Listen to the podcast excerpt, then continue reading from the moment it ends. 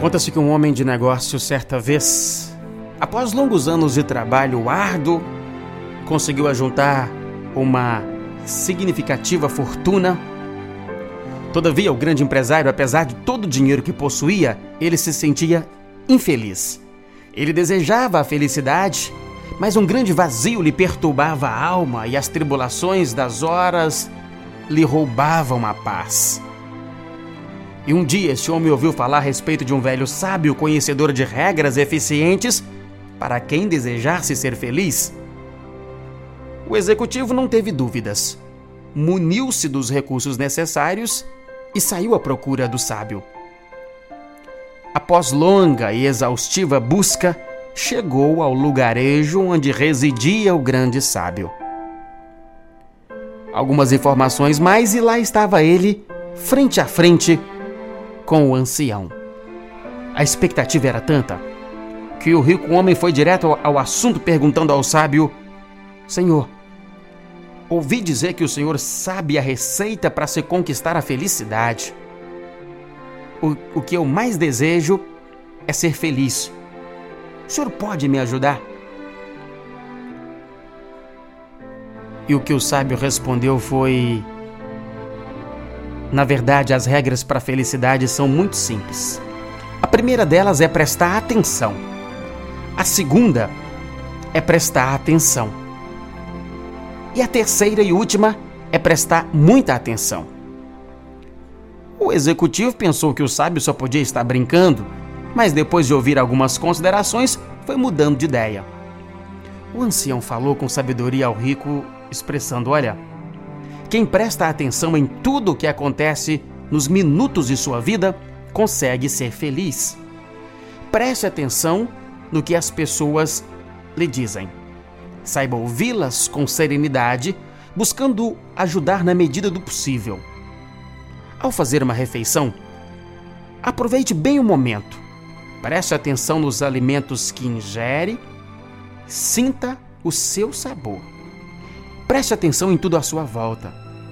Olhe com atenção uma noite enluarada, um amanhecer de ouro. Contemple com atenção um jardim que explode em perfumes e cores, uma cascata estirada sobre a montanha rochosa.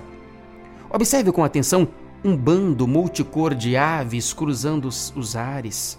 Ouça atentamente o canto de um pássaro solitário. Preste atenção na chuva que cai, abençoando o solo Imagine os lençóis d'água no subsolo espalhando fertilidade e vida. Detenha-se a observar o trabalho das formigas, a sua organização, a sua perseverança. Acompanhe com atenção o desabrochar de uma rosa. Sinta o seu perfume. Enfim, observe atentamente os pequenos nadas ao seu redor. Em pouco tempo você perceberá que há muito mais coisas boas do que ruins e isso o fará feliz.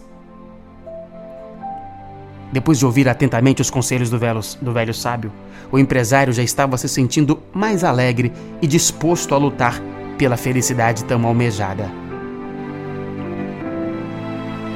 As horas são abençoadas oportunidades de aprendizado e alegria.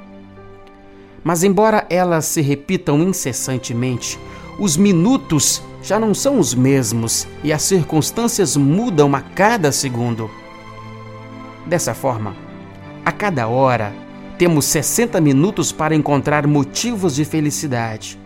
Basta que prestemos muita atenção em cada um deles, sem esquecer que a nossa atenção deve voltar-se para as coisas realmente positivas. Top Gospel.